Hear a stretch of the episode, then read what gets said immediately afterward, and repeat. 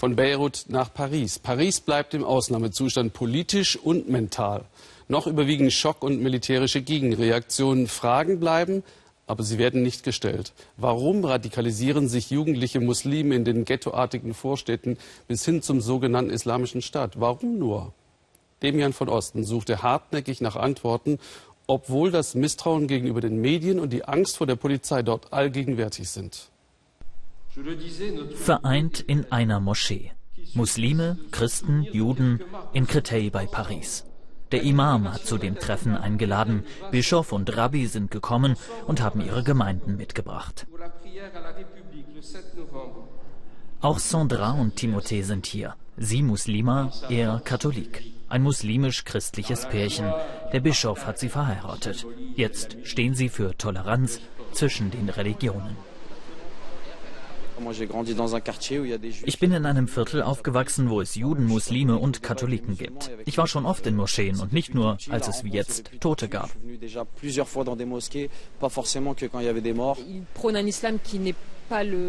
Die Terroristen vertreten einen Islam, der nicht der Islam aller Muslime in Frankreich ist. Und es ist schlimm, dass sie das tun. Das sind keine Muslime, das sind Unmenschen. Sie beschmutzen das Image der Muslime des terroristes, mais pas des musulmans, et ils salissent beaucoup l'image des musulmans. Zwei Botschaften wollen sie hier verbreiten. Nous sommes unis, wir sind eins. Und Islam und Frankreich, das ist kein Widerspruch. Botschaften, die nötig zu sein scheinen. An genau diese Moschee hat jemand rote Kreuze gemalt. Wir sind eins. Blumen in Gedenken an die Opfer in Paris von Ismail Munir und anderen Imamen. Sie kämpfen gegen Vermischung von Islam und Terrorismus. Doch warum sich Jugendliche radikalisieren, verwundert ihn nicht.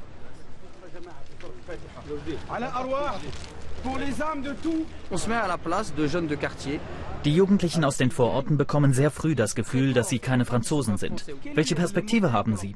Entweder eine mit arabischen Gesängen, die zum Hass gegen Frankreich aufrufen, oder sie werden Fußballstars oder kriminell. Wir sehen das jeden Tag. Politik und Polizei sehen das. Es ist eine Katastrophe.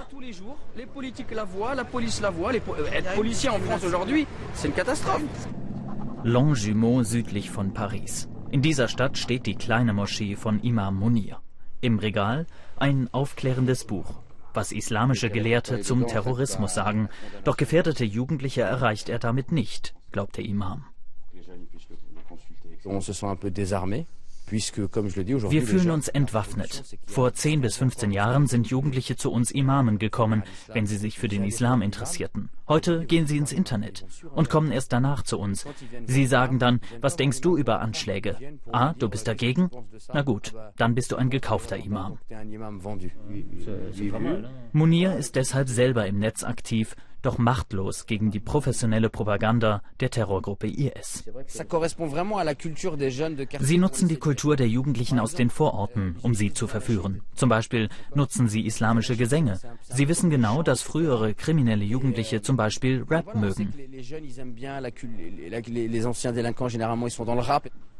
Die Verführung beginnt immer früher. Das hier sollen Kinder in einer IS-Schule in Raqqa in Syrien sein. Propagandamaterial des sogenannten Islamischen Staates.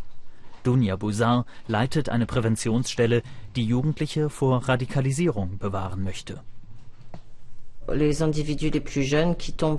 Die Jüngsten, die sich radikalisieren, sind elf oder zwölf Jahre alt. Sie wollen losfahren, um zu sterben. Dunja Buzar überrascht es daher nicht, dass die mutmaßlichen Attentäter von Paris so jung waren. Deren Gewaltbereitschaft verurteilen selbst radikale Imame scharf. Kein Wunder, sagt Bouzar, sie kämpfen um die gleiche Zielgruppe wie der IS.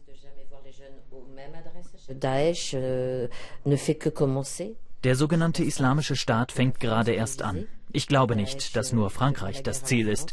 Der IS hat ein klares Projekt, den Rest der Welt auszulöschen und zu erobern. Er wird alle Länder angreifen. Er hat nur mit dem einfachsten Ziel angefangen. Faciles. Und rekrutiert Menschen auch aus der französischen Gesellschaft. Vom Dorf genauso wie aus den Vorstädten oder aus Gefängnissen. Mit jungen Leuten darüber zu sprechen, so gut wie unmöglich. Seit Jahren fühlen sie sich in den Vorstädten von den Medien falsch dargestellt. Sozialarbeiter Suher Eshetwani erzählt, viele Muslime hätten jetzt wegen des Ausnahmezustands besonders Angst vor der Polizei. Sie fühlen sich nicht wirklich unterstützt von den Vertretern des Islam.